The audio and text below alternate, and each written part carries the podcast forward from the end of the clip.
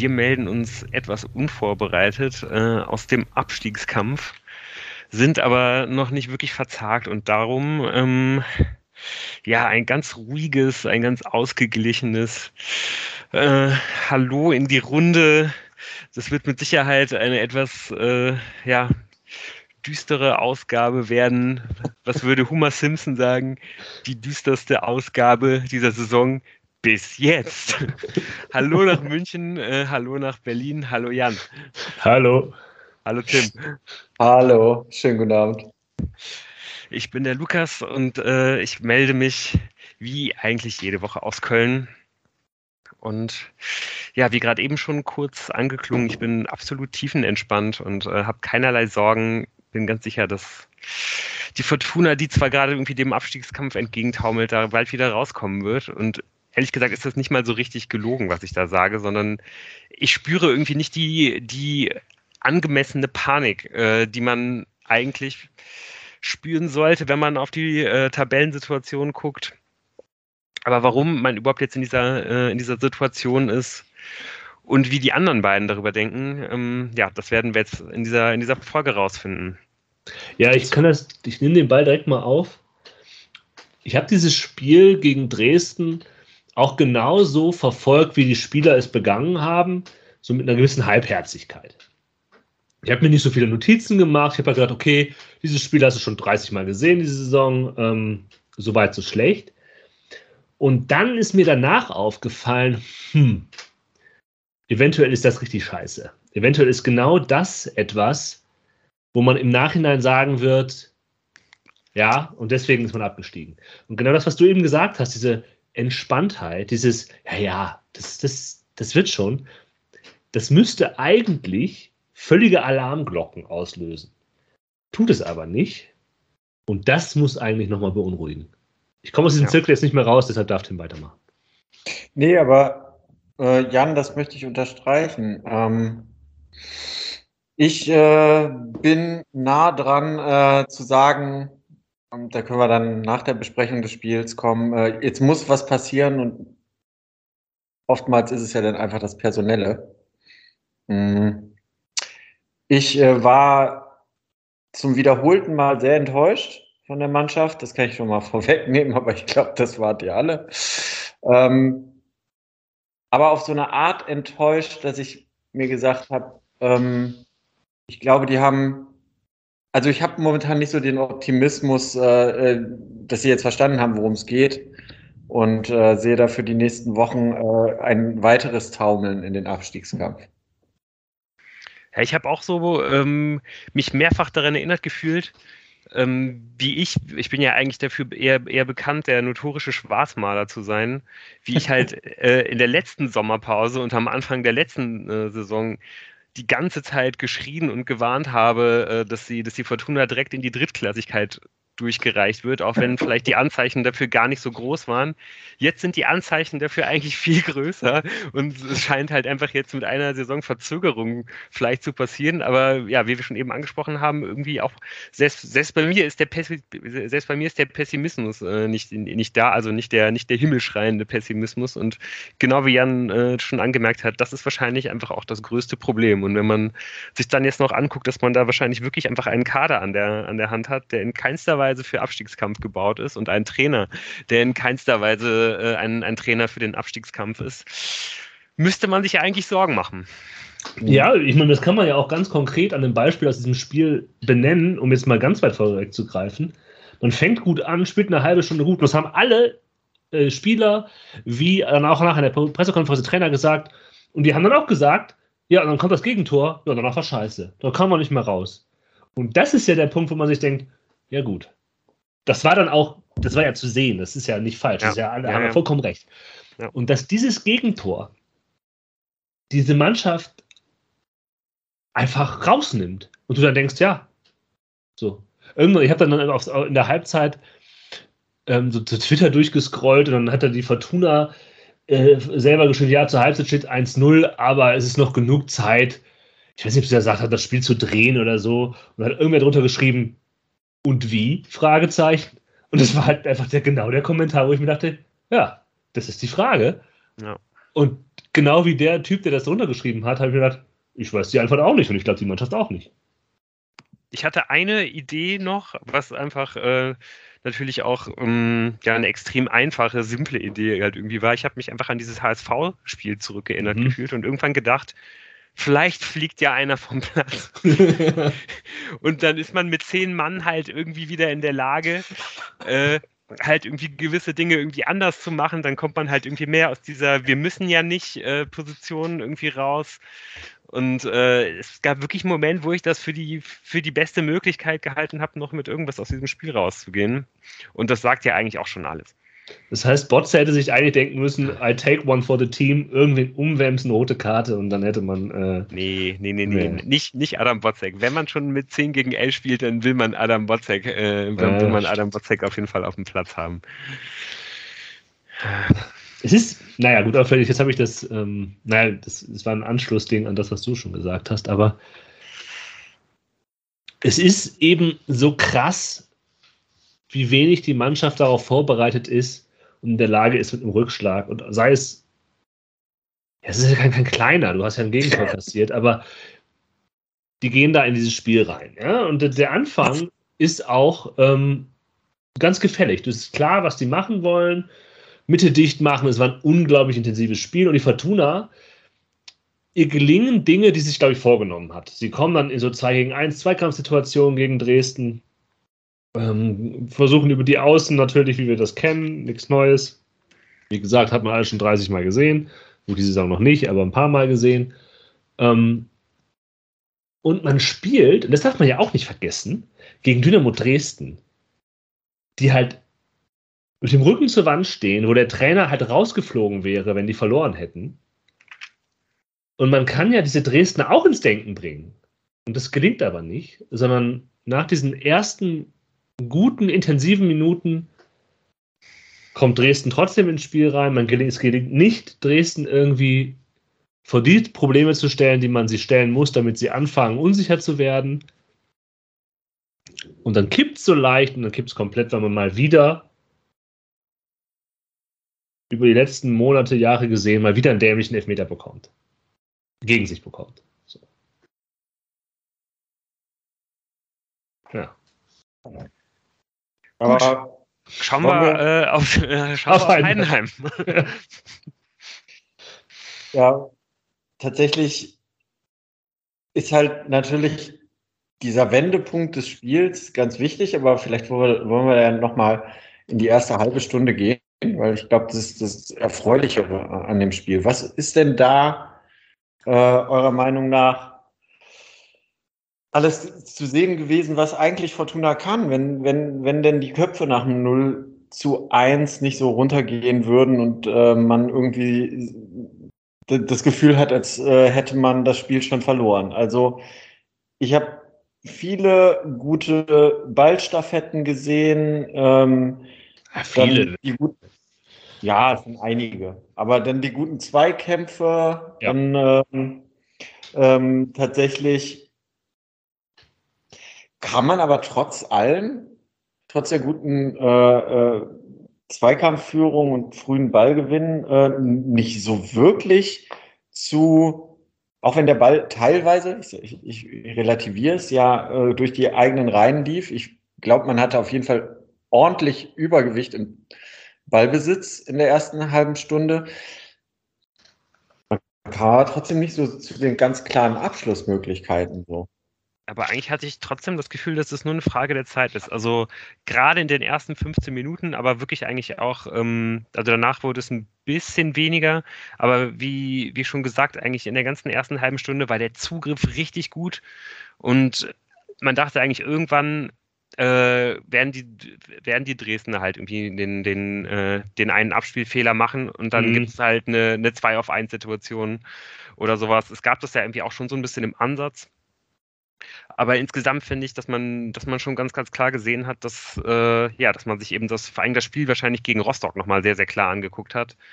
Weil, ja, eigentlich zu erwarten war, dass die Dresdner genauso agieren. Ähm, hat dann wahrscheinlich auch sehr, sehr bewusst halt dann das, das 4-4-2 irgendwie gewählt. Ähm, auch mit dem Ball, weil dann der Übergang ins, ins 4-4-2 gegen den Ball vielleicht noch einfacher ist Und ja, damit hat man die Dresdner ja wirklich äh, eigentlich kontrolliert. Es gab dann ähm, ja auch zweimal so eine Situation, wo es so ein bisschen, finde ich, an Emma Ioa irgendwie auch gehapert hat, dass, dass man da nicht in eine bessere Abschlusssituation gekommen ist. Besonders ähm, einmal, als die Fortuna wirklich in eine sehr, sehr, also sehr, sehr stark umschaltet und ähm, eine, eine große Überzahlsituation dann hat, aber Emma spielt dann halt wirklich einen grauenvollen Pass in den Rücken von Ao Tanaka, wenn er, wenn er Tanaka da besser mitnimmt oder wenn er ihn da mitnimmt, ähm, dann hat er halt den freien Weg zum Tor. Ähm, ja, das kann ich mir jetzt sowieso nochmal generell in meinen Entwürfeordner packen, diesen Satz, weil der auch in der zweiten Hälfte nochmal fallen wird. Aber das war, ja, das muss man eben le leider auch sagen, ähm, eigentlich in der ersten Halbzeit die einzige wirkliche äh, Aktion, wo es hätte gefährlich werden können. Und ähm, ansonsten, ja, hat dann, obwohl das Spiel eigentlich so unglaublich intensiv war, ähm, ja, eigentlich sehr, sehr wenig direkt vor den Toren stattgefunden. Ja, aber ich, ich es gibt ja diese eine Situation in der zehnten Minute, diese ja. Chance, wo eine Reihe zum Abschluss kommt. Das ist ja wirklich eigentlich wunderbar gespielt. Also es gibt von den Ball von Hartherz, den dann Hennings, der sich fallen lässt, super auf Klaus weiterleitet äh, und Klaus dann mit der, mit der Hacke in den Lauf von Ioa. Und Ioa merkt man einfach an, was er kann, aber dass er halt einfach ewig nicht gespielt hat. Wenn er da ein bisschen mehr Selbstvertrauen hat, ja. ein bisschen mehr Spielpraxis, dann, dann schließt er selber ab. Er hat den, ja. er hat die, den offenen Schuss äh, zum Tor. Und er spielt dann einfach, einfach nochmal, wahrscheinlich, weil er sich denkt, ja, das ne, spielt er dann weiter auf einer Reihe, der eben der bessere Spieler aktuell in der Saison ist, der in der Saison steht, nimmt er ihn mit und glaubt damit eben, eine Reihe wird es dann schon machen, aber dann ist die Situation eigentlich schon zu spät. Dann hat sich äh, Dresden wieder halbwegs sortiert und eine Reihe wird dann geblockt. Und da sieht man aber eben, ja, eigentlich viel alles richtig gemacht und es ist eigentlich nicht, nicht Ios Schuld, weil es liegt einfach, glaube ich, nur an der mangelnden Spielpraxis. Ähm, das will ich ihm nicht vorwerfen dass da halt dann nicht irgendwie ein gefährlicherer Torschuss und vielleicht sogar das Tor raus entsteht. Ja, das war wirklich das schade. Weil ich glaube, wenn da das 1 zu 0 fällt nach zehn Minuten, dann äh, gehen halt die Köpfe bei Dresden, die ja immerhin irgendwie, glaube ich, mit acht Niederlagen oder acht ja. nicht gewonnenen Spielen in dieses Spiel reingehen, die, die Köpfe Fünf. runter. Hm? Fünf. Niederlagen. Okay. Fünf Niederlagen. Okay. Ja, und äh, tatsächlich, äh, äh das hat, hat mich schon auch gewurmt. Aber ansonsten, bis auf diese Situation, steht hier sehr viel das Wort fast in meinen Aufzeichnungen. Also es kommt immer so zu so Fast-Chancen. Also in der 21. kommt Emma mal gut über links und dann kommt Hennings nach Flanke fast dran. Also tatsächlich. Ja, ja, ja. Er kommt schon dran, aber ähm, der Ball geht dann am Tor vorbei. Ja, ja, ja also ich meine, der kommt fast so dran, dass es gefährlich ja. wird. Also ich meine, die Gefahr war dann doch für diese spielerisch klar überlegen geführte erste halbe Stunde doch überschaubar, weil irgendwann geht die erste halbe Stunde vorbei und äh, da kommt dann tatsächlich, als ich Zimbo da einmal verschätzt, äh, eine dicke Chance für Dynamo Dresden raus. Und das war dann fast eigentlich das dickste Ding der ganzen Partie. So, man hat eine halbe Stunde irgendwie ähm, mehr oder weniger das Spiel dominiert, aber die dickste Chance, die hat dann Dresden. So und ähm, interessant fand ich auch, was auch noch mal so ge äh, gefühlt äh, ein Punkt war, ähm, war tatsächlich, dass ähm, ja viele so kleinere Fouls, die man in beide Richtungen entscheiden kann, ähm, für Fortuna ausgelegt wurden und sich der äh, Trainer von äh, Dynamo ja total angestellt hat und äh, total viel reklamiert hat. Aber ich habe den Eindruck, dass das auch am Ende für die letzte Viertelstunde in der ersten Halbzeit vielleicht auch ein Punkt war, weil er hat es irgendwie geschafft, äh, mit seinem ständigen Reklamieren auch die Fans irgendwie zu wecken. Ähm, und Von denen ja echt nicht viele im Stadion waren. Genau, aber da, da, da irgendwie ab der 30. Vielleicht liegt es an der ersten großen Abschlusschance für Dresden, aber vielleicht liegt es auch an diesem ständigen Reklamieren, war da irgendwie äh, mehr los. Und ich, da habe ich mir schon gedacht, das wird heute eklig hier. Noch die restliche Stunde. So.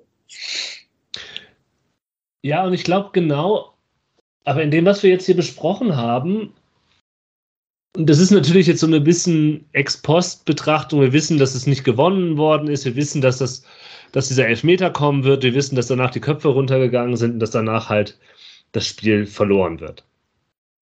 Aber diese, es ist doch einfach dramatisch, wenn eine Mannschaft die erste halbe Stunde Dinge tut, die sie sich vorgenommen hat. Und ich glaube, das war so, dass halt einfach da, da Dinge geklappt haben, die man sich vorgenommen hat. Dass man, wie Lou das sagt, ja, da muss man vielleicht einfach nur auf diesen einen Fehler von Dresden warten und dann kann man das Tor machen. Dass das dieser Mannschaft gar nichts bringt. Dass sie daraus nicht irgendeine Kraft schöpft für Situationen, wenn dann eben, wie du beschreibst, Tim, die Großchance bei der anderen Seite auftaucht oder halt sogar das Gegentor fällt. Dass das halt einen so rausnimmt, äh, dass es keinerlei Selbstverständlichkeit gibt im Spiel der Fortuna. Und das ist doch, wenn wir eben auf den Anfang der Folge äh, uns erinnern, hier Frage des Abstiegskampfes, und das ist doch das, was einen wirklich Sorge bereitet, dass diese Selbstverständlichkeit fehlt, dass man halt vielleicht mit einer eine Idee rausgeht, okay, und die Idee setzt man dann so halbmäßig um, es kommt kein Tor dabei rum, und dann kommt der Bruch. Ja. Und ich glaube, dass halt gerade äh, im Abstiegskampf diese Nehmerqualitäten noch viel mehr gefragt äh, sein werden. Und man hat immer den Eindruck, die Spieler denken im Kopf darüber nach, ey, wir haben hier eigentlich heute weniger zu gewinnen und mehr zu verlieren. Ja. Und, und wenn das in den nächsten Wochen so weitergeht, das ist genau meine Prognose, dann wird es ein ganz übler Herbst wenn es nicht äh, rund um den Fußball eh schon wäre, dann äh, macht es das äh, rund. Ja. ja. Ich glaube, das ist äh, das auf den Punkt gebracht. Es geht nicht mehr darum, was zu gewinnen, sondern nur noch nicht zu verlieren. Und das ist halt echt schwer, gefährlich. Wollen ja. wir uns doch mal äh, dieses äh, Tor angucken, weil äh, tatsächlich das ja auch nicht so untypisch ist, äh, wie man äh, dann das 0 zu 1 äh, fängt. Ja, ich glaube, ich würde sogar vorher leider auch gerne noch über eine andere Szene reden wollen, nämlich ja. über diesen äh, fetten Patzer von, ja. von Kastenmeier, ja. auch wenn es dann letztendlich äh, Abwehr, äh, ähm, abseits ist, der, der geköpfte Ball, den mir den Dresdner da auf, dem, auf den Kopf serviert und er den dann ja irgendwie auch mit, auch wie man es von ihm kennt, noch äh, richtig klasse halt irgendwie äh, sogar abwehren kann trotzdem irgendwie auch mal wieder eine, eine, eine Szene, wo man auch wieder denkt, ja, das ist genau das, was, was äh, Florian Kastenmeier und was einfach auch die Fortuna gerade absolut nicht gebrauchen kann, nämlich irgendwie nochmal dieser Beweis, Kastenmeier ist immer für den Bock gut, äh, ein klares Aus, Ausstrahlen von fehlender Sicherheit und ähm, ja, ich habe irgendwie auch selber gemerkt in dem Augenblick, dass ich diesen, diesen Fehler halt irgendwie schon gar nicht mehr, dass ich mich gar nicht mehr so richtig auf, aufgeregt habe, sondern dass bei mir eigentlich auch quasi hier vorm Bildschirm halt schon der, der Kopf runter ging, wie bei den Fortuna-Spielern äh, nach dem Rückstand. Und äh, mein Puls quasi sogar schon unten geblieben ist und ich dann eher überrascht war, dass, dass, der, dass der gar nicht reingegangen ist. Aber ich habe schon, ich hab, ich hab schon gar nicht mehr hingeschaut, sondern schon nach dem Stift ge gegriffen, um äh, das 1 zu 0 für Dresden zu, zu notieren in dem Augenblick. Also ich habe zumindest äh, meinen Haken äh, bei der Checkliste für jedes Spiel in jeder Saison gemacht. Äh, Kastenmeier Patzer, check. Und äh, zum Glück stand es dann noch 0-0, ja. Ja, und dann äh, plätschert das Spiel weiter vor sich hin und etwas später, ein paar Minuten später, fällt dann halt dieses 1 zu 0 für die Dresdner. Auch wieder mehr mit einer, mit einer schönen Mischung aus ähm, ja, eigenem Zutun und irgendwie auch einem mh, ja, einer gehörigen Portion Pech. Also so wie der Ball äh, letztendlich überhaupt in den, in den Düsseldorfer Strafraum äh, prallt äh, mit diesem Pressschlag.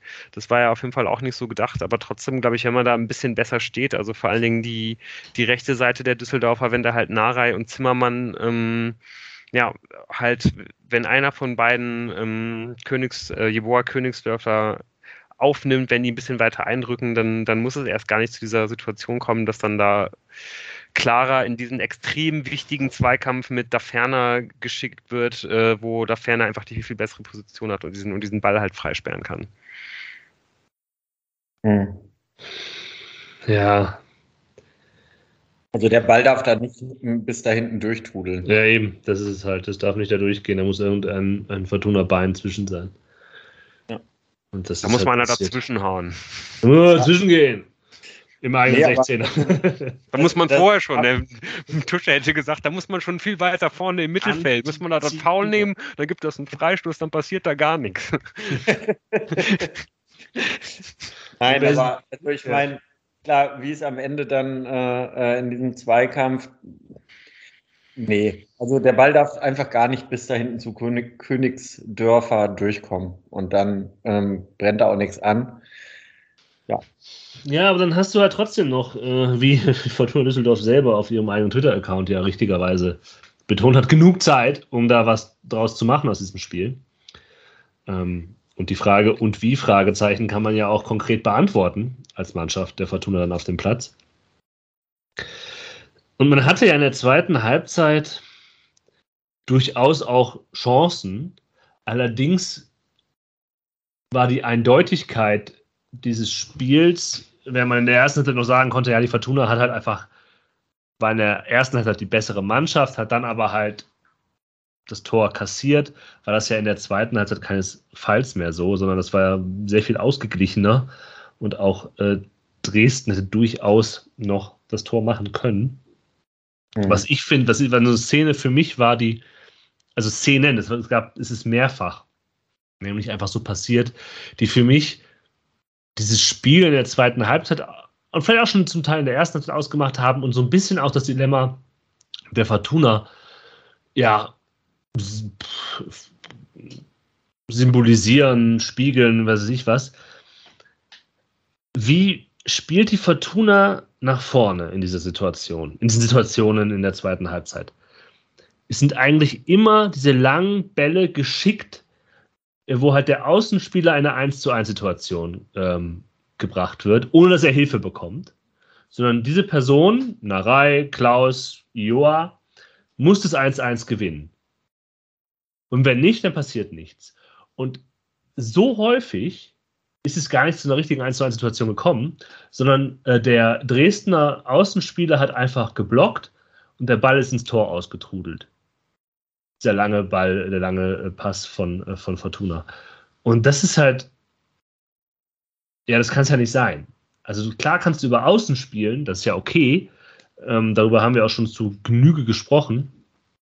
Aber es muss dann ja mehr sein als äh, es gibt irgendeinen magischen Moment des offensiven Außenspielers, der dann halt an deinem Gegner vorbeikommt und dann passiert, dann erst passiert was. Sondern muss ja einfach nie gut vorbereitet, dieser Ball auf den Außen. Sondern halt meistens ist es halt eher äh, halt die einzige Option, die man halt ja. irgendwie machen kann, den Alibi-mäßig halt irgendwie dahin zu hieven, irgendwie, weil man halt sonst eh äh, in eine, in eine Pressing-Situation gerät. Exakt. Dann spielt man halt eben diesen Ball und denkt halt, ja gut, mit ein bisschen Glück äh, kann halt der, der offensive Außen den halt irgendwie erlaufen oder da irgendwie einen Einwurf von mir aus rausholen. Ja, irgendwie. Das Standard ist auch was, holen, ja. Genau. Mhm. Und das ist ja auch bezeichnend, dass äh, tatsächlich äh, man auch äh, nicht den Eindruck hatte, dass äh, Fortuna in den letzten also es gab dann schon so die ein oder anderen Abschlüsse, aber so eine richtige Schlussoffensive, man drückt jetzt mit Macht auf das 1 zu 1, das hat ja, hat ja nicht gegeben. So. Das fand ich auch traurig zu sehen irgendwie. Man hat immer nur gemerkt, oh, okay, jetzt sind es wieder fünf Minuten weniger, jetzt sind es wieder fünf Minuten weniger und okay, jetzt ist das Spiel vorbei. So. Auch da so ein bisschen ich, Parallelität zum Spiel gegen Rostock, oder? Habt ihr euch auch so mhm. da so stark drin gefühlt, dass man auch da gegen einen Aufsteiger, der sehr, sehr geringe Mittel hat, irgendwie nicht mal geschafft hat, da irgendwie am Ende nochmal so eine, so eine, ja, so eine, so eine Offensive halt irgendwie abzubrennen. Ja, und das, das konnte man ja eigentlich sogar. Würde. Erinnert euch an die ersten Spiele in der Saison, wo mhm wo die Fortuna auch hinten lag, wo sie dann aber entweder es gab diese End Endphase-Offensive nochmal, wo man es dann trotzdem nicht gewonnen hat, wie gegen Bremen zum Beispiel, obwohl man das teuer macht. Aber ähm, wo halt dann doch der späte Ausgleich äh, erzielt wird von, von Seiten der Fortuna. Das war ja etwas, was wir schon, schon gesehen haben. Und dass da Dresden es geschafft hat, das irgendwie so stark zu unterbinden. Wir wollen die Chancen, die es gab, äh, nicht unterschlagen, ja, vor allem von Norei, dann von Bojenik am Gegenende. Die gab es ja, ja, das kann auch 1-1 ausgehen, aber es kann eben nur 1-1 ausgehen. Ja. Es gibt auch, geht auf keinen Fall 2-1 aus. Also das Spiel wird auf gar keinen Fall gedreht. Und wenn man 1-1 spielt, dann denkt man sich trotzdem, ja, immerhin ein Punkt. Aber was, was, was, was erzählt uns das denn? Nichts. Ja, mhm. ähm, ich habe mir ja zwischendurch gedacht, wir müssen uns eigentlich gar nicht treffen. Wir können, wenn einer sich die Mühe macht, aus den letzten Folgen irgendwas zusammenschneiden, dann können wir auch das Spiel halt irgendwie besprechen, ohne dass es aus als alten Sätzen von uns, ohne dass es irgendwer merken würde. Ähm, ja, bis auf das, was ich jetzt sagen muss. Ja, bitte. Ähm, nach den ersten äh, sehr starken Auftritten hat sich ja von der allgemeinen Verunsicherung dann in der zweiten Halbzeit auch Tim Oberdorf noch anstecken lassen. Ja, ähm. aber ja, aber ich fand ihn halt trotzdem noch. Er war gut, aber trotzdem, also dieser, dieser Ball, den er da spielt, also in der 71. Minute hätte das Spiel eigentlich vorbei sein müssen. Ja, aber da würde ich halt sagen, ist das, das geschenkt. Da wird, also ich, das, darüber kann man reden, das, das hätte tatsächlich das 2-0 sein können müssen. Aber das. Also ich finde es beeindruckend, wie der Junge spielt und wie er auch gestern wieder gespielt hat. Der hatte ja einfach so Sachen drin, wo er mit einer Ruhe und Abgezocktheit Dinge tut, die theoretisch, wenn diese Mannschaft besser nach offensiv funktionieren würde, halt Sachen auslöst. Hm. Ähm, Trotz, und trotz allem der große Bogen. Ähm, ich finde tatsächlich auch, dass Oberdorf eine äh, äh, solide Partie gemacht hat und ähm, das kann einem Jungen wie ihm halt in jedem Spiel mal passieren. Ich muss ganz ehrlich sagen, aber das Spiel, was wir dann danach gesehen haben, das fühlte sich für mich so ein bisschen auch so an, als wäre jetzt man nicht nur ein Tor äh, entfernt äh, von einem Punkt in Dresden. So. Als, als wäre da dieses 2 zu 0 gefallen. Also man hat zwar noch die die eine oder andere Chance gehabt, aber wie gesagt, mir hat einfach diese letzte Überzeugung gefehlt. Äh, wir können hier ähm, noch was mitnehmen, wir äh, biegen hier noch was und äh, das, das fand ich sehr. Ja, ja, ja aber das ist, das ist doch die Konsequenz aus dem, was du halt schon gesagt hast. Mhm. Wenn es nur noch darum geht, nichts mehr zu verlieren, äh, und statt, anstatt das man zu gewinnen, dann kommt man natürlich nicht in so eine Denke rein, wenn man halt das, den Punkt schon verloren hat. Ja. Also wenn du schon hinten drin bist, dann kommst du doch gar nicht mehr in das Mindset rein, wo du sagst, nee, es geht hier nicht nur darum, das 1-1 zu machen, sondern auch noch das Ding zu drehen. Mhm. Wir sind hier die Fortuna, wir spielen gegen, gegen Dresden, die mit dem Rücken zur Wand stehen. Wir haben die besseren Eigenspieler, die sind aufgestiegen. Ja. Ähm, da ist Unruhe im Verein. Ja. Das nutzen wir jetzt hier aus. Sondern stattdessen ist es selber Unruhe beim, im eigenen Verein. Äh, man ist maximal verunsichert und man bringt diese Mannschaft äh, Dynamo Dresden halt auch noch schön, äh, äh schön wieder rein in die mhm. zweite Liga. Ähm, das ist schon. Ja, es fehlt einem so ein bisschen die Fantasie, wie es besser werden soll. Das hatten wir jetzt, glaube ich, auch schon mehrfach. Aber, aber trotz allem, man hat ja dann doch diese Riesenchance noch von Khaled Narei in der 76. Minute. Ich meine, Gut, der Torwart von Dresden steht da, wo ein Torwart stehen muss und Narei kann den nicht anders schießen. Also ist halt die Frage auch, wie groß die Chance dann wirklich ja. war. Ähm, äh, ne, aber sie sieht erstmal nach einer Riesenchance aus.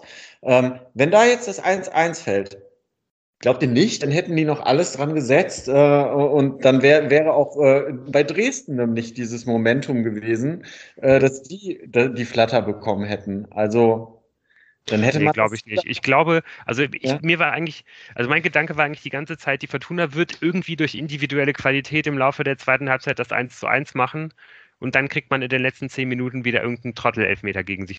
Und auch, äh, was mir auch noch sehr, sehr negativ aufgefallen ist, dann irgendwann so zum Ende ähm, der, der zweiten Halbzeit, dass mir dann irgendwann auch mal so aufging, was da halt eigentlich auch für, für Werte eigentlich noch bei der Fortuna auf der Bank sitzen. Also da, da saßen drei Spieler, für die die Fortuna Kaufoptionen für äh, über 10, 11, 12 Millionen insgesamt hat, je nachdem, woran man da glaubt, saßen halt auf der Bank und bei keinem so richtig dachte man, wieso wird der denn jetzt eigentlich nicht eingewechselt? Der muss doch unbedingt spielen. Also namentlich sind das Bojenik, Kutris, der ja dann später noch kommen sollte und ähm, nee, Delku. Halt irgendwie alle, alle Spieler, äh, ja, wo man sich wahrscheinlich gedacht hat, die holt man unglaublich, dass man halt äh, diese hohe Qualität bekommen hat. Wenn man aufsteigt, dann kann man diese Spieler auf jeden Fall weiter verpflichten. Und ähm, ja, von keiner von diesen Spielern schafft es halt überhaupt nur eine ernsthafte äh, Option für die Startelf zu sein, geschweige denn vielleicht irgendwie sogar noch das, was man sich eigentlich von den Spielern irgendwie ähm, ja, erwartet hat. Trotzdem kann man dann ja mal nochmal hervorheben, dass dann halt kurze Zeit später Kutris endlich mal wieder auf den Platz gekommen ist. Und ähm, ja, steht auch ein bisschen weiter natürlich die Frage im Raum, wieso der das die ganze Zeit nicht geschafft hat. Also klar sind ja auch immer die ein oder anderen Schwierigkeiten dann nach hinten irgendwie zu sehen, aber trotzdem fand ich, dass man auch sofort gesehen hat, dass die, die linke Seite der Fortuna belebt wurde und dass da um einiges mehr passiert ist und mich hat es auf jeden Fall gefreut, dass er wieder auf dem Platz stand. Ja, aber war ja, ist relativ. Ja, ja, ich, ich weiß, was du damit sagen willst, aber irgendwie, ja, das stimmt. Man, aber das ist, ich weiß gar nicht, ob, ob das so immer so kalkuliert gewesen ist. So beim Nedelku, ich glaube nicht, dass man damit rechnet, äh, sondern es war halt so ein, eigentlich so ein, so ein Gamble-Transfer. Es kann halt klappen, es kann halt nicht klappen. Und das Problem bei diesem Transfer ist halt, dass der klappen musste in dem Moment, weil du ja. sonst keinen anderen Innenverteidiger hattest. Ansonsten oh, kannst du ja sagen, ja, das ist halt ein cleverer, ähm, ein cleverer Transfer, wirfst du halt nur einen talentierten Spieler mal rein und guckst mal, ob das läuft. Ansonsten hast du ja deinen äh, versierten alten Recken, Tim Oberdorf, mit dem man garantiert nicht kalkuliert hat, aber ja, ähm, ja, genau, das ist ja das Problem, dass halt eigentlich alle Uwe Klein Transfers sind halt Transfers, die halt Gamble Transfers sind, die aber klappen müssen. Solche Transfers, die halt wirklich auch ganz clever sind, wenn man wenn man sie halt irgendwie mal ein, äh, einstreuen kann, wenn man halt eben solche Leute in ein funktionierendes Mannschaftsgefüge einbaut. Dann macht es auch Sinn, jemanden wie einen Ao Tanaka zu holen, den man halt spielen lassen kann, wenn er spielbereit ist, den man aber nicht wieder am äh, Donnerstagabend aus irgendeinem Flugzeug halt rauspulen muss und dann am, äh, am Wochenende halt sofort wieder in die Startelf schickt. So, dann sieht man nämlich genau, wie jetzt auch wieder beim Spiel gegen Dresden, ähm, der hat dann seine Momente, der hatte dann auch irgendwie so eine, eine kurze Phase, so zwischen der 60. und 70. Minute würde ich, würde ich das ungefähr schätzen, wo man wieder den alten Ao Tanaka gesehen hat, der immer natürlich noch äh, defensiv extreme Schwierigkeiten hat, der aber da mal so ganz kurz irgendwie in der Lage war, das Spiel in die Hand zu nehmen, überall anspielbereit war, dann auch den einen oder anderen Pass geschlagen hat, sich mal ein bisschen weiter nach vorne auch getraut hat. Aber das ist dann auch irgendwie wieder, wieder verpufft so. Und wenn man halt wirklich auf solche Leute setzen würde, würde, wenn man da einen vernünftigen Plan hätte, wie man die entwickelt, dann würde es halt andere Spieler geben, an denen er erstmal vorbeikommen müsste, die, ähm, ja, die gibt es aber nicht in dem Kader. Und wenn, wenn dann halt ein Schinter Appelkamp äh, mal wieder sich irgendeine Verletzung zuzieht, äh, dann muss halt ein Tanaka spielen. Dann gibt es gar keine andere Option. Und selbst wenn man dann sieht, dass er müde ist, kann man da eigentlich einen Piotrowski nicht, äh, nicht, nicht einwechseln und das passiert dann halt auch nicht.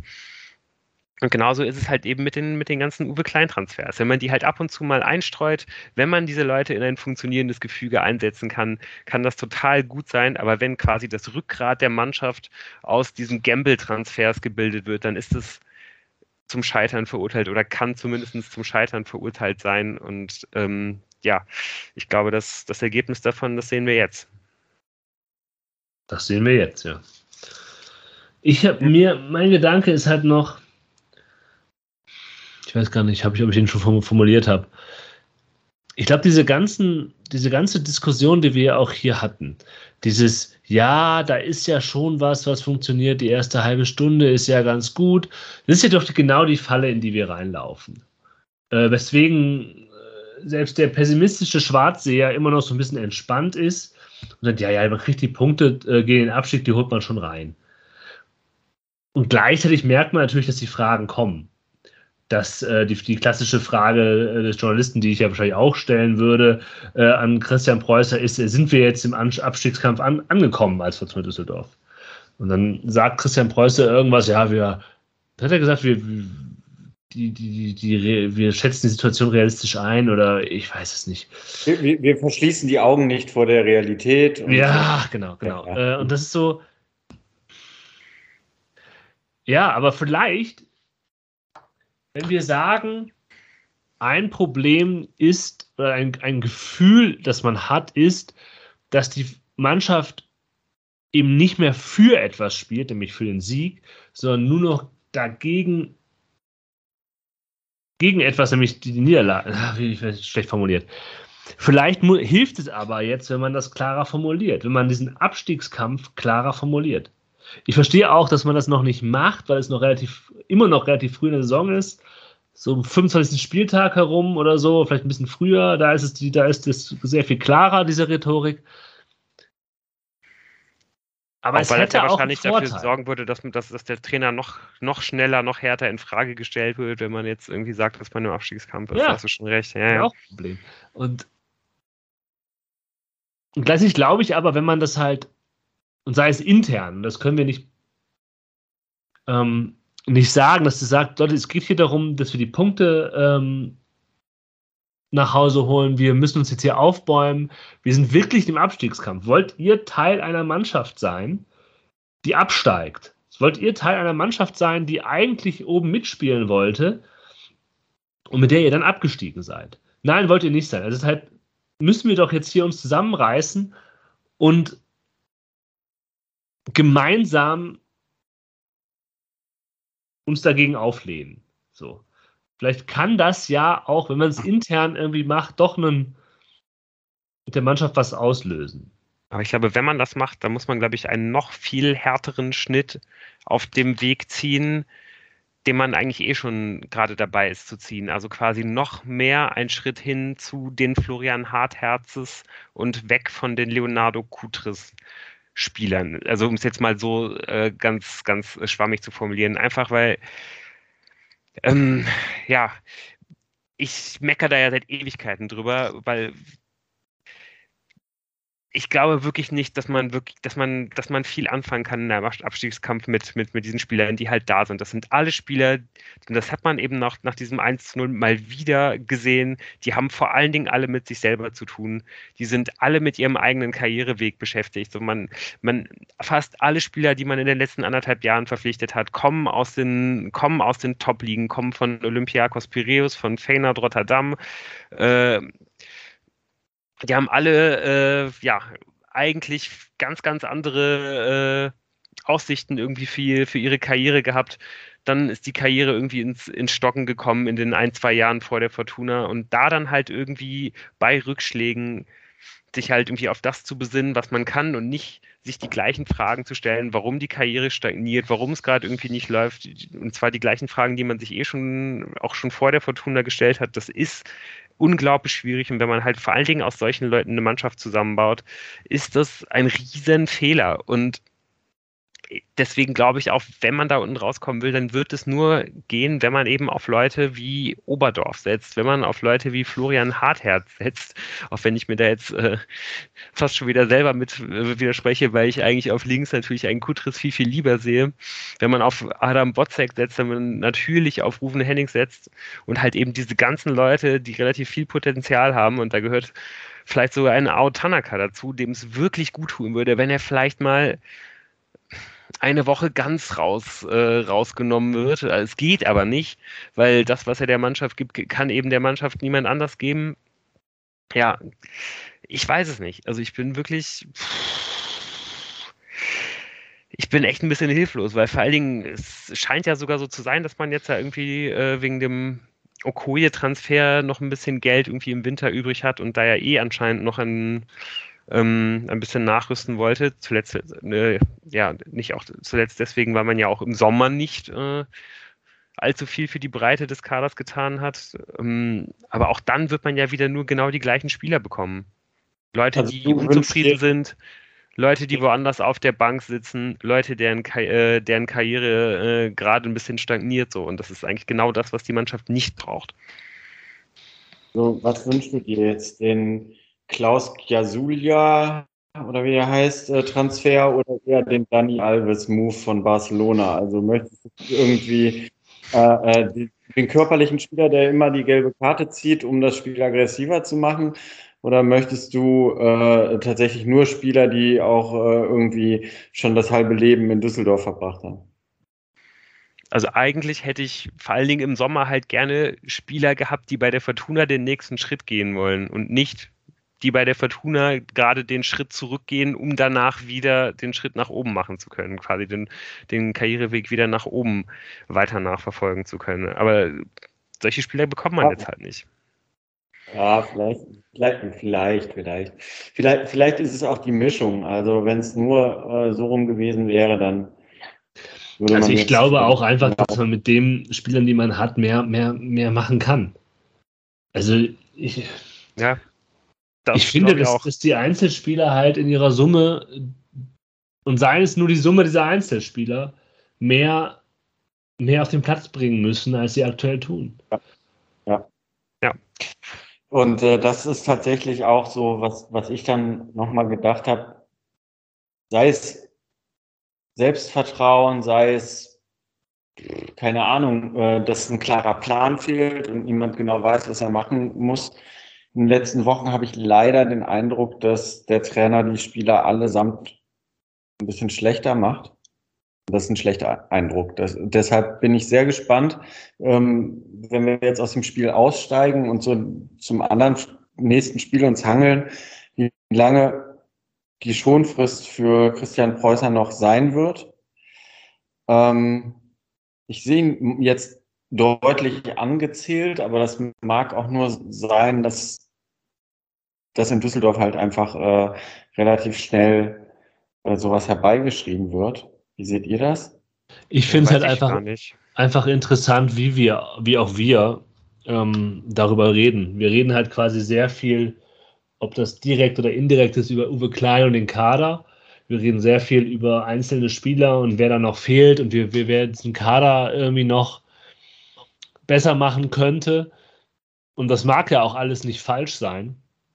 Aber wir, wir vermeiden so ganz klar darüber zu diskutieren, welche Rolle Christian Preußer eigentlich spielt. Oder von mir aus auch Thomas Kleine damit. Also das haben wir einfach noch nicht ausdiskutiert hier. Weil wir es vielleicht auch ganz schwer greifen können, ja, weil einfach diese das Problem ist, dass man nicht genau weiß, wofür steht er jetzt. Mhm. Das haben wir, glaube ich, auch schon, das haben wir immerhin schon mal ein paar Mal erwähnt. Aber was wäre denn jetzt eigentlich vonnöten?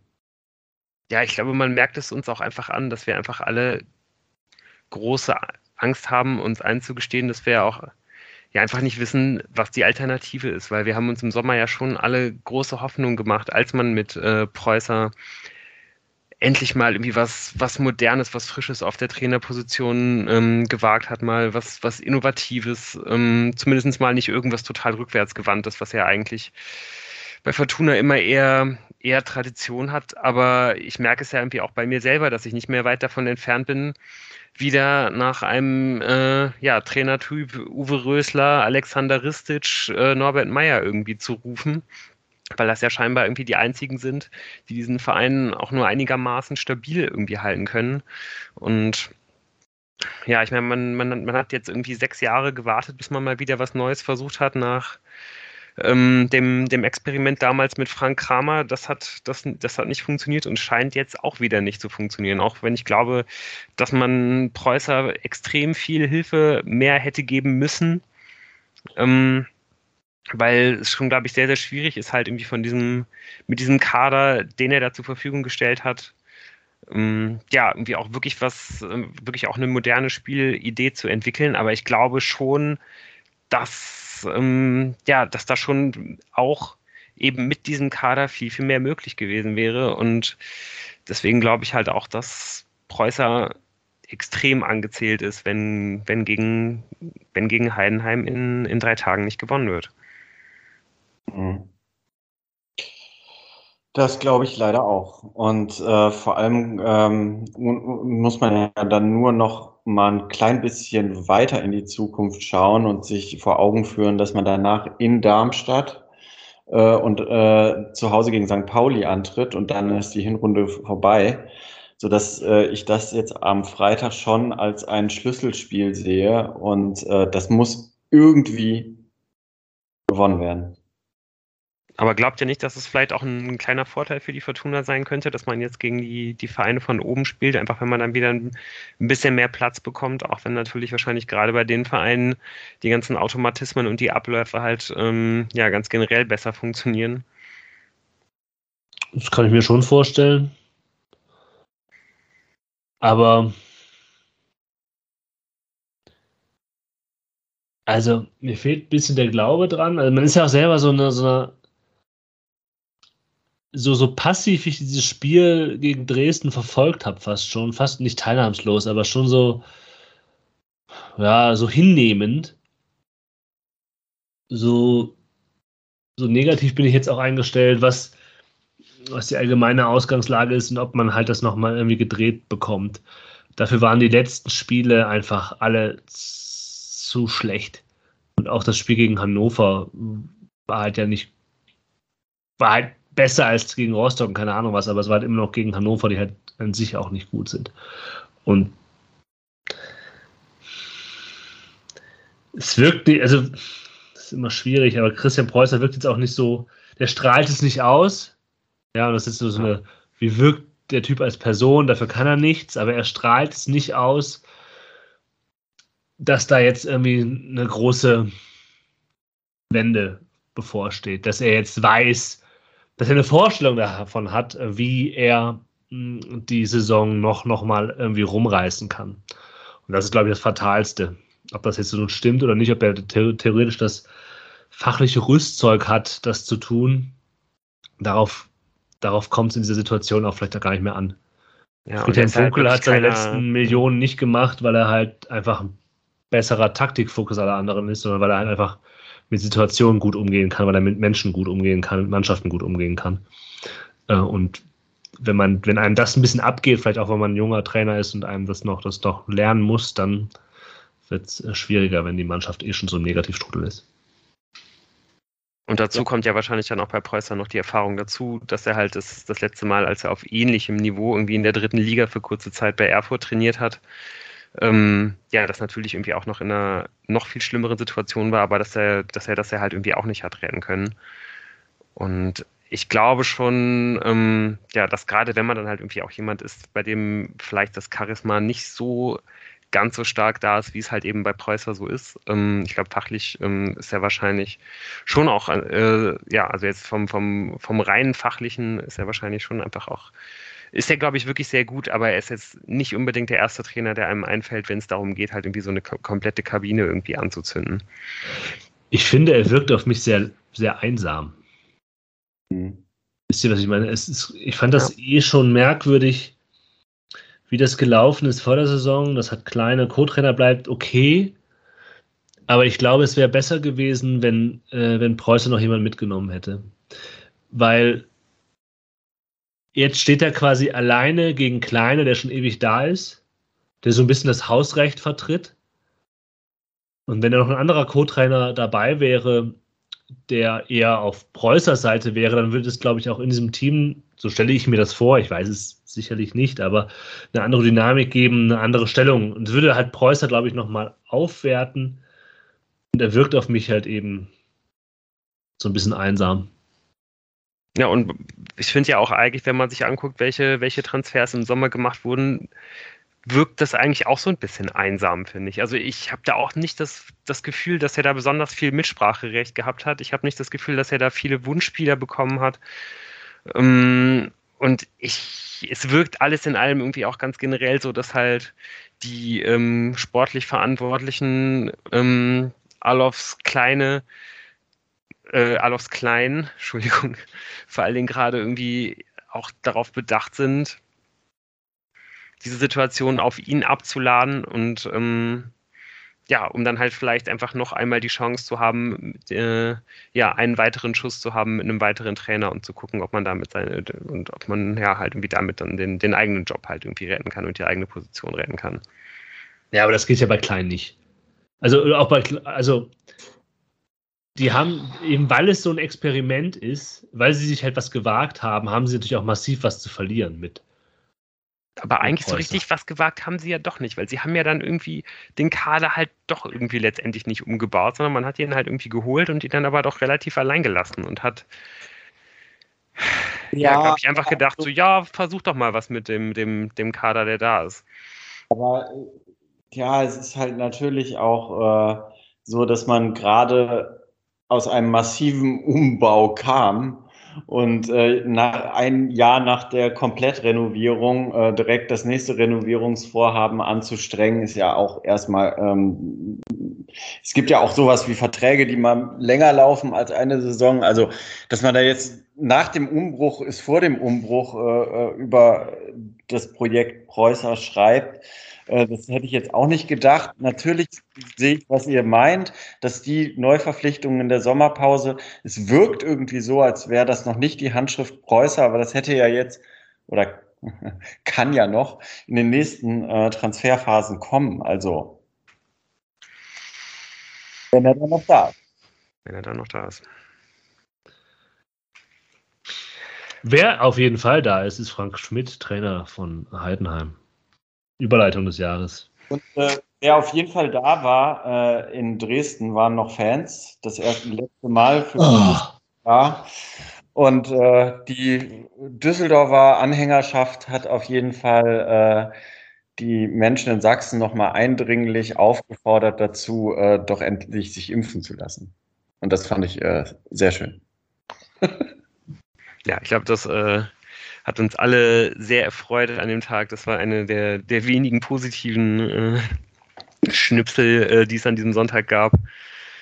Ein, weitere, äh, ein weiteres Ding, das mich äh, ein bisschen erheitert hat, ist der ganz fantastische Narcos-Schnörres von äh, Manuel Ioa. ähm, klar wird er den wahrscheinlich im Augenblick haben, äh, weil ja wieder mal äh, November ist und dann ist der bestimmt im Dezember wieder runter. Aber wenn es nach mir ginge, kann er den gerne noch etwas dran behalten. Sieht wirklich ganz, ganz klasse aus. Und auch allgemein finde ich, ähm, auch wenn es wirklich die eine oder andere Szene gab, wo wirklich auch mehr hätte entstehen können, wenn Emma ein bisschen mehr Spielpraxis gehabt hätte, war das eigentlich schon klar das beste Spiel, was er gezeigt hat. Seit er wieder bei der Fortuna ist, das beste Spiel in anderthalb Jahren. Er hat irgendwie fast durchgespielt und ähm, das ist doch irgendwie auch eigentlich eine richtig klasse Nachricht. Und wenn, wenn der irgendwie jetzt dann doch vielleicht die nächsten Wochen mal wieder ein bisschen zu seiner Form findet, dann ähm, ja, wäre das ja irgendwie auch absolut wichtig und absolut schön, irgendwie den dabei zu haben. Auf jeden Fall. Gut, ähm, ja, wir schauen dann mal auf das wichtige Heimspiel Freitagabend 18.30 Uhr gegen den FC Heidenheim. Frank Schmidt ist von der äh, FC Heidenheim Bingo-Karte schon runter, weil Jan ihn schon angesprochen hat. Ähm, ja. Schnatterer. Gut. Marc Schnatterer, so. Damit äh, müsste die Bingo-Karte auch schon wieder fast voll sein. Ich weiß, nicht, ich, ich weiß, nicht, was man sonst noch ansprechen muss. Ostalb genommen. Ja, ähm, FC Heidenheim auf jeden Fall eine Mannschaft, wo man auch relativ genau weiß, was, was einen erwartet. Eine Mannschaft, die seit Jahren immer dafür steht, immer das Gleiche zu machen. Aggressivität, Intensivität, Kontinuität, Solidität.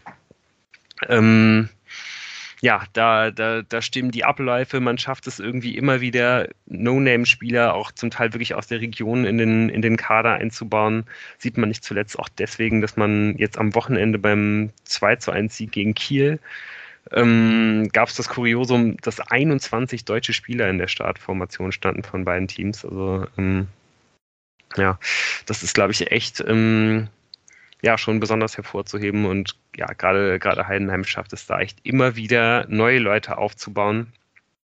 Ähm, auch wenn man da natürlich viele finanzielle Ressourcen im, im Hintergrund hat, die da helfen, ähm, ja, dass man da eben so in, in aller Ruhe aufbauen kann, ist es trotzdem aller Ehren wert. Hallo, jetzt hast du das letzte, letzte Wort auf der Bingo-Karte liegen lassen, ne? Was wäre das gewesen? Mittelstand. Oder mittelständische Unternehmen aus der Region. Mhm. Sind das nicht eher Hidden Champions eigentlich? Die, Aua, oh. ah, Welt, die kleinen Weltmarktführer aus. Ja, ja, ja, du hast recht. Da. Na gut. Ja, wo man auf jeden Fall mit zu kämpfen haben wird, ähm, ja, ist die Laufleistung, die ähm, die Heidenheimer bestimmt auch am Freitag wieder an den, an den Tag legen werden. Die Heidenheimer laufen die meisten Kilometer, die Heidenheimer haben die meisten intensiven Läufe, die haben die meisten Sprints. Ähm, ja, und das ist ja auch was, womit die Fortuna, hat man jetzt auch gerade mal wieder gegen Dresden gesehen, nicht so richtig gut zurechtkommt, wenn man ständig gepresst wird, wenn man ständig gejagt wird, wenn man ständig unter Druck steht. Von daher, ähm, ja, ist da muss man da auf jeden Fall ein bisschen Vorsicht walten lassen. Klingt auf jeden Fall wieder alles nicht so, nicht so positiv. Die Heidenheimer haben aber auch selber noch nicht so richtig in die Spur gefunden. Ähm, auch wenn es jetzt in letzter Zeit wieder ein bisschen besser geworden ist. Man hatte ähm, ja in den ersten Spielen dann irgendwann eine Phase, wo man sehr, sehr viele Gegentore bekommen hat. Danach hat man den etwas offensiven Ansatz wieder ein bisschen zurückgefahren ähm, hat sich wieder etwas defensiver aufgestellt, hat das Fokus, hat, hat den Fokus darauf gelegt, das löchrige Zentrum zu schließen und das hat dann auch ganz gut funktioniert. Deswegen ist man dann irgendwie auch von dem eigentlich gewünschten System abgekommen, spielt dann jetzt häufig 4-2-3-1 mit Ball oder 4-4-2 gegen den Ball eigentlich immer ein 4-4-2. Also auch nichts äh, Besonderes ist ja auch das, was die Fortuna jetzt zuletzt irgendwie immer gemacht hat. Und von daher dürften sich dann da wieder zwei, zwei Mannschaften spiegeln. Mhm. Ja, was sonst irgendwie noch ganz spannend ist, dass die äh, Heidenheimer jetzt vor der Saison das erste Mal seit langem richtig, richtig viel Geld für einen einzelnen Spieler in die Hand genommen haben. Felix Kleindienst sagt ja wahrscheinlich auch den meisten was. Ähm, einer der, vielleicht sogar einer der besten Stürmer der, der Liga. Der macht. Hm? Bitte? Tim. Tim heißt der gute Mann. Tim. Oh, Tim mhm. Kleindienst. Ja, mit den Vornamen bin ich ja immer ein bisschen am Kämpfen. Tim Kleindienst genommen. Aber wie man sonst vielleicht irgendwie auch mal ein bisschen achten kann, ist das Innenverteidigerpärchen Philipp Meinker und Oliver Hüsing bei dem besten Fußballeralter auch nicht gerade die, äh, die, die Namen, die irgendwie nach dem ganz großen Fußball klingen, die jetzt aber auch schon die zweite Saison in Folge richtig starke Leistungen abliefern. Und wer so ein bisschen die Entdeckung der Saison bei den Heidenheimern bisher ist, ist Tobias Mohr auf der Linksaußenposition. Ähm, ja, eigentlich bisher der, der, ähm, der Spieler, der die besten Leistungen abruft. Und ähm, ja, wenn man vielleicht sonst noch kennt, ähm, Jan, vielleicht auch du, weil du ja immer mal wieder auf, äh, auf den BVB schaust, ist äh, Dennis Burnitsch. War der, war der nicht irgendwann mal als mhm. ganz großes Talent äh, in, der, in der Dortmunder Jugend unterwegs? ja. ja.